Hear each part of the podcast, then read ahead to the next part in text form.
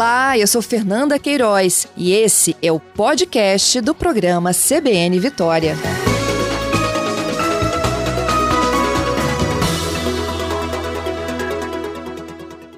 Doutora Fernanda, bom dia. Bom dia, Patrícia. Bom dia a todos do estúdio. Bom dia a todas e todos os ouvintes. Pois... Quero agradecer muito o convite. Ah, o prazer é todo nosso, professora. Mas aí é, é, fica essa pergunta, né? É, falar sozinho ou falar com planta, com o seu animalzinho de estimação, né, com seu pet, faz mal, faz bem, é uma forma de terapia, é preocupante? Conta pra gente, doutora. Pois então, não é, Patrícia? É, falar sozinho ou conversar com um bichinho de estimação, conversar com as suas plantas, não é? Algumas pessoas acham um pouco estranho, né? Você passar e às vezes ver uma pessoa que está falando sozinha, mas na verdade é um processo que faz parte né, do comportamento humano, inclusive em várias idades. A gente vê esse, esse comportamento tanto em crianças quanto em adolescentes, como também pessoas adultas. E, a princípio, não é uma coisa que, que faz mal, não. Uhum. É, já, já começando com criança, porque às vezes a gente vê criança falando sozinha, as pessoas já imaginam, ah, é um, é, é um amiguinho imaginário. Necessariamente é um amiguinho imaginário ou ela já está refletindo, falando, conversando com ela mesma? é, na criança, é mais comum que seja com o chamado amigo imaginário, uhum. né? Mas ela pode também estar falando sozinha, aquilo que, na verdade, em psicologia, a gente chama de conversa interna, ou então conversa para si mesmo, diálogo interno. Mas é o que popularmente se chama falar sozinho ou conversar com seus botões, né? Uhum. Que é uma expressão que se usava há um tempo atrás e que hoje não é muito falada. É, o que, que você está fazendo aí? Está falando com quem? Não, não, estou pensando alto. Isso aí, uhum. exatamente, exatamente. Então, esse processo de conversar, que aparentemente é conversar sozinho, na verdade, a maior parte das vezes a pessoa está conversando consigo mesma. Ela está estabelecendo um diálogo consigo. Também tem gente também que diz, não, estou falando com Deus. também, também é uma né? forma. Muito embora, em alguns momentos, quando as pessoas falem, estou conversando com Deus, elas estão fazendo uma espécie de quase que de oração, uhum. né? Mas é uma forma, assim, de comunicação bastante interessante e utilizada por nós é, em todo o processo da vida. É, a gente pode dizer que é uma estratégia natural do ser humano, uma forma de autoconhecimento, uma terapia uhum. até, dela com ela mesma? Olha só, Patrícia, falar consigo mesmo é um comportamento que é muito mais comum do que as pessoas podem imaginar. Uhum. É, eu estava, inclusive, pesquisando sobre uma coisa que há um tempo atrás existia, que era o Orkut, uhum. e estava vendo que existia um grupo de pessoas que o nome do grupo era Eu Falo Sozinho, que tinha mais de 700, 700 mil pessoas Uau. participando desse grupo. Né? Então, falar silenciosamente consigo mesmo é um processo que acontece por vários motivos certo? E um dos motivos é o seguinte: a gente aprende aos poucos na vida a refletir sobre as nossas decisões, sobre os nossos pensamentos, sobre os nossos sentimentos. E essa reflexão, ela vai gerando para a gente o que a gente chama de autoconsciência. Essa autoconsciência significa a gente pensar sobre a gente mesmo, pensar sobre os nossos pensamentos. E a gente pode alcançar isso de várias formas diferentes. Uma dessas formas é justamente com a conversa interna, é justamente com falar consigo mesmo, certo? Então, por esse ponto de vista, conversar consigo mesmo é uma das formas da gente compreender melhor o que está se passando dentro da gente, tanto os nossos pensamentos quanto os nossos sentimentos. Doutora, a gente já tem aqui participação dos nossos ouvintes. É, a Renata aqui dizendo: Olha, eu vivo falando sozinha, mas eu gosto mesmo de conversar com meu cachorro. Hum. E eu tenho o Franquito aqui dizendo: Eu falo sozinho o tempo todo. Às vezes, quando eu olho para o lado, tem alguém, eu fico morrendo de vergonha. Ouvi dizer que quem fala sozinha é porque é muito inteligente. É verdade? Vou pedir para a senhora ficar comigo um pouquinho, a gente só vai para o repórter CBN e a senhora responde o Franquito. Pode ser? Pode, pode ser. Rapidinho. Muito bem, de volta com o nosso CBN Vitória. Estamos conversando com a psicóloga e professora universitária, doutora Fernanda Helena, sobre falar sozinho. É bom, é ruim, é preocupante, não é? Estamos aqui com ela dizendo que pode ser um, um, processo de autoconhecimento também, né? A princípio é um processo até natural. E a gente deixou no ar, professora, é, doutora, uhum. a pergunta do Franquito, né? Ele disse que ele fala sozinho o tempo todo, tá morrendo de rir aqui, dizendo que às vezes ele olha para o lado e vê que tem alguém olhando para ele, ele fica meio com vergonha. Aliás, ele e todo mundo, né? Que às vezes a gente está falando tão sozinho, está tão concentrado que não percebe que tem gente que chega perto. E aí ele falou que ele ouviu dizer que quem fala sozinho é porque é muito inteligente. É verdade ou é mito, doutora? Olha, Franquito, vou até responder diretamente a sua pergunta. É, de fato, existem alguns estudos que demonstram que as pessoas que costumam conversar consigo mesma, que costumam a falar, né, falar com seus botões, isso está associado não só à inteligência, mas também à criatividade.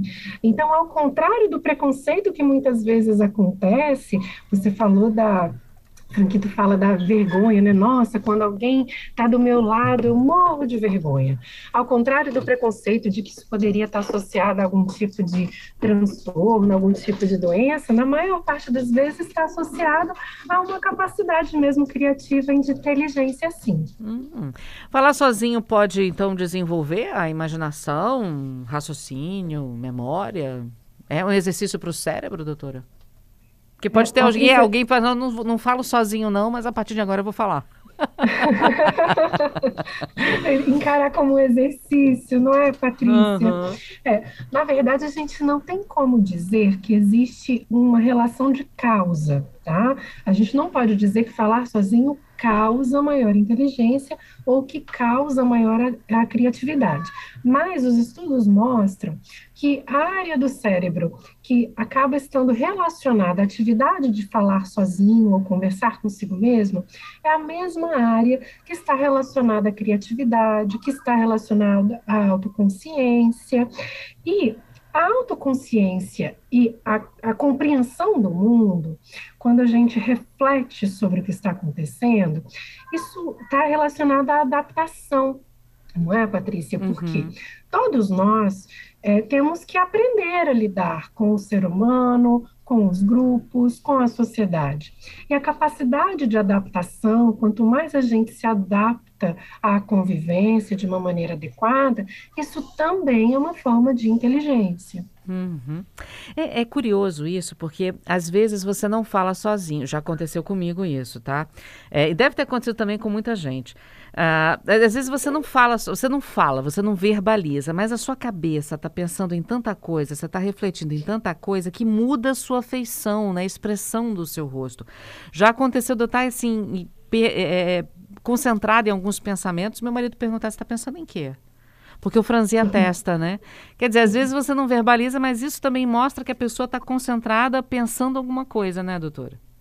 Certamente. O diálogo interno, ele não precisa ser verbalizado, sabe, Patrícia? Muitas vezes o diálogo interno, ele acontece de modo silencioso mesmo. Uhum. Porque quando nós estamos pensando, é quase como se tivesse uma voz, não é? Dentro de nós, que vai recitando essas ideias, esses pensamentos, esses sentimentos, às vezes até como uma forma de fazer notas mentais da quantidade de coisas que nós temos que fazer no nosso cotidiano. Então é muito comum a gente pensar, por exemplo, em silêncio. Ah, hoje eu tenho que acordar, vou tomar meu café, vou fazer as compras, depois eu preciso fazer um relatório. Então esse processo de pensamento silencioso também pode ser encarado como uma conversa interna. Uhum. O Giovanni está aqui com a gente dizendo que ele sempre gostou de falar sozinho e normalmente era para é, escutar uma segunda opinião sobre os fatos ou decisões da vida dele. É, quando ele ficou desempregado, conversar com os botões dele, né, foi o que manteve ele focado com a seguinte frase: O que podemos fazer hoje para conseguir um emprego? E eu acho que eu estava a um passo da loucura completa, de tão nervoso e tenso, mas ele focou nisso, conversando com ele mesmo: o que, que eu posso fazer hoje para conseguir um emprego? E conseguiu, deu certo. O que a senhora pode falar sobre esse, esse raciocínio do Giovanni? Muito bacana, né, uhum. Patrícia? Interessante esse mecanismo que o Giovanni utilizou. Uma característica interessantíssima dos nossos pensamentos é que a gente pode pensar sobre os nossos pensamentos e a gente pode avaliar os nossos pensamentos. Então, o que, que aconteceu com o Giovanni? Ele estava numa situação séria, não é? Ficar sem emprego é uma situação com certeza séria, e ele começou a pensar de que maneira eu posso colocar os meus pensamentos a favor do meu objetivo. Certo? certo? Então, é uma maneira de você modular adaptar os seus pensamentos para beneficiar aquele objetivo que você pode alcançar. Isso é, inclusive, uma, um, um, mecanismo que a gente chama de mecanismo de autorregulação, que é um mecanismo extremamente importante, que nós podemos aprender de uma maneira mais eficaz, que é um mecanismo em que a gente aprende a reorganizar, reequilibrar as nossas emoções, os nossos pensamentos, uhum. para facilitar a nossa adaptação às demandas do mundo, que não são poucas. Uhum. Agora, eu tenho uma pergunta ótima aqui, Dona Maria. O que falar em qual tom? Vale falar dos outros? Tipo assim, ai meu Deus, hoje aquela menina me irritou tanto, eu tô tão chateada com ela e tal. Ela tá brincando aqui, mas. Tem sentido a pergunta da Ana Maria, doutora? Olha, a pergunta da Ana Maria é uma pergunta também bastante interessante. Por hum. quê? Aquilo que a gente pensa acaba se associando com os nossos sentimentos, não é, Patrícia? Uhum. Então, quando a gente tem um fluxo de pensamentos muito negativo, um fluxo de pensamentos em que a gente está o tempo todo é, pensando nas coisas ruins, ou de uma maneira ruim, ou com, com imagens que são negativas, isso pode se associar a sentimentos negativos. Isso pode impactar, é claro, na nossa convivência conosco, na nossa convivência com as outras pessoas. Então, todos os pensamentos que a gente tem, eles não são simplesmente ideias, eles têm impacto nos nossos sentimentos e na nossa forma de se comportar. Então, estar vigilante com os pensamentos é interessante, embora a gente saiba que pensamentos e sentimentos negativos fazem parte também da vida da gente. Uhum. Falar sozinho não significa que a pessoa é sozinha. Não, uhum. não significa. Falar sozinho é um mecanismo que é, inclusive, uma possibilidade de ser saudável. Como é que a gente pode é, tomar cuidado com essa questão da solidão e do falar sozinho? Quando a gente tem, por exemplo, uma pessoa que não fala com outras pessoas, uma pessoa que não se comunica com outras pessoas, que evita o contato com outras pessoas e que quase sempre, o tempo inteiro, está falando sozinho e não falando com os outros, aí a gente pode ficar atento, isso pode ser um sinal de alerta. Hum. Mas, de maneira geral, as pessoas que falam sozinhas também se comunicam com outras pessoas normalmente. É, essa era a minha próxima pergunta. Quando é preocupante? Quando é que se torna perigoso uhum. falar sozinho? Eu tenho até uhum. aqui a participação do Álvaro conosco, ele dizendo que ele tem um irmão que fala sozinho desde os 20 anos. Hoje ele tem 63 e ele passou por um tratamento e foi diagnosticado com um grau de esquizofrenia toma medicação até hoje. Hoje ele se relaciona com as pessoas, gosta de namorar, tem filho, tem neto, né? Ele queria saber a sua opinião sobre isso. Chega um ponto, e eu aproveito a, a, a opinião a, o exemplo do Álvaro e a pergunta dele para completar. É, a senhora já falou sobre esse, essa, esse grau de observação que precisa ter, né? Existe um ponto em que realmente a pessoa pode estar, tá, pode estar tá com alguma doença, como uma esquizofrenia, por exemplo. É, as pessoas precisam ficar alertas e é, fazer o quê quando perceber que tem alguma coisa diferente? Olha, Patrícia, é, eu agradeço também essa pergunta, porque ela é muito importante.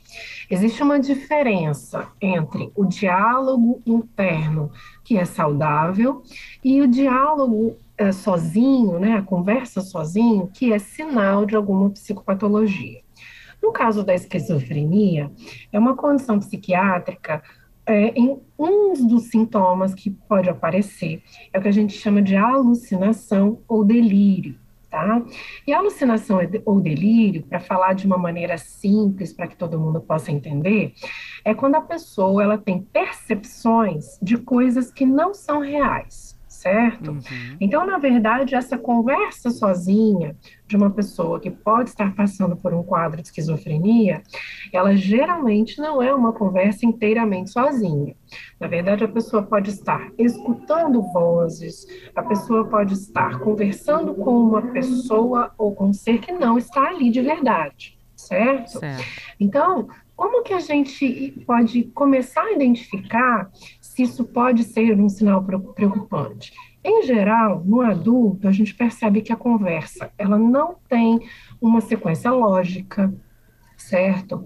Ou a gente percebe que nessa conversa a pessoa ela começa a estabelecer um diálogo em que parece que ela está sendo comandada por essa voz que ela ouve, né, por essa pessoa com a qual ela está sendo, ela está conversando, ela começa a, a, demonstrar que determinados comportamentos dela foram comandados por essa, por essa voz, não, não fui eu que estou fazendo, quem, quem me mandou fazer foi a pessoa tal, a pessoa X, que na verdade é uma pessoa que não existe. E aí, quando isso é identificado, é interessante, é extremamente importante procurar uma orientação e uma avaliação profissional, uhum. psiquiátrica e psicológica. A pergunta da Alda é muito boa também, doutora. Ela diz que sempre falou sozinha, desde quando ela tinha 14 anos. Hoje ela tem 36 e ainda conversa consigo mesma. Ela diz que nunca fez, mas se um dia ela resolver fazer uma terapia, as conversas dela com ela mesma se intensificam ou param de acontecer? Olha, é, Patrícia, essa pergunta é bem interessante também. Na verdade, depende muito de qual é a função dessa conversa dela com ela mesma, certo? E essa função é muito pessoal. Se ela, por exemplo, conversa consigo mesma porque ela sente falta de conversar com alguém e não tem alguém para compartilhar ideias, não tem alguém para dialogar, para se abrir, pode ser que diminua. Mas, se essa conversa consigo mesma, para ela, tem uma função de autorreflexão, tem uma função de autoconhecimento, tem uma função de autoconsciência, pode não haver nenhuma alteração nesse comportamento. Uhum. Bom, é, também tem aquela questão das pessoas que falam com planta, com bichinho, né? E aí sempre quando fala com a planta ou com um bicho, com um animal de estimação, ou mesmo com um animal na rua, né? Faz uma vozinha diferente. É, e aí, como é que vocês estão? Ah, cuti-cuti, coisa mais gostosa. Isso significa alguma coisa? É uma forma simpática também da pessoa externar carinho por aquela planta ou por aquele animal? E o animal entende de alguma forma. Às vezes tem uns cachorros que a gente acha que entende. Como é que fica essa relação, doutora? Olha, é, essa conversa com animais, ela se tornou, inclusive, mais comum de uns anos para cá não é, Patrícia? Uhum. Porque a função dos animais nas famílias se transformou bastante. Então, cachorrinhos que antes eram apenas animais de guarda da casa, hoje em dia fazem parte da família, têm suas próprias camas, ganham roupinha, e as plantas, não é, que fazem super bem para o ambiente doméstico, que embelezam, que trazem um ambiente agradável e aconchegante. A questão é que o ser humano tem uma tendência de antropomorfizar animais, plantas e objetos. O que, que é antropomorfizar? É dar a esses animais, plantas ou objetos características de ser humano. Só que são características de ser humano apenas na nossa mente, né? Uhum. Eles não têm realmente a condição de adquirir essas características na vida real. Então, na nossa mente, a gente atribui a eles essas características humanas e isso tem algumas funções. Uma das funções é que isso facilita o laço afetivo com o bichinho. Então, quando a gente conversa com o bichinho, né? Olha, como é que você está hoje, meu amor? E algumas pessoas até respondem o bichinho, né? Como se fosse o próprio bichinho né? Uhum. Mudam a voz e respondem como se fosse o, próximo, o próprio bichinho ou a, a própria planta. Isso, na verdade, é um mecanismo de facilitação de laços com aquele ser vivo e é extremamente positivo nesse sentido de que facilita o cuidado uhum. e a uhum. proximidade com esses animais e com essas plantas. Então não é sinal de nada preocupante, né, em primeiro momento, e na verdade pode facilitar o afeto e a ligação com esses seres tão importantes que fazem parte da gente. Não, e curioso que, que é, é, tem, tem é, pessoas, né, que falam: não, se eu não der bom dia para minha orquídea, ela murcha. Então eu tenho que acordar e falar bom dia, minha linda e tal. Ela fica bonita. Estou dando exemplo aqui, viu, gente? Pode ser qualquer planta. Mas eu já ouvi isso. Não, eu dou bom dia para as minhas plantas todo dia. Elas ficam lindas e maravilhosas. Se eu não dou bom dia para elas, elas não ficam da mesma cor. Elas não têm o mesmo brilho. E a mesma coisa com animais, né? Às vezes o animal, você está meio quietinho assim no seu canto, parece que ele sabe que você está triste, que você está introspectivo, ele chega perto, faz um carinho em você. Não tem uma, tem uma ligação ou não tem realmente? Isso tudo faz parte da, da, da, da imaginação do humano?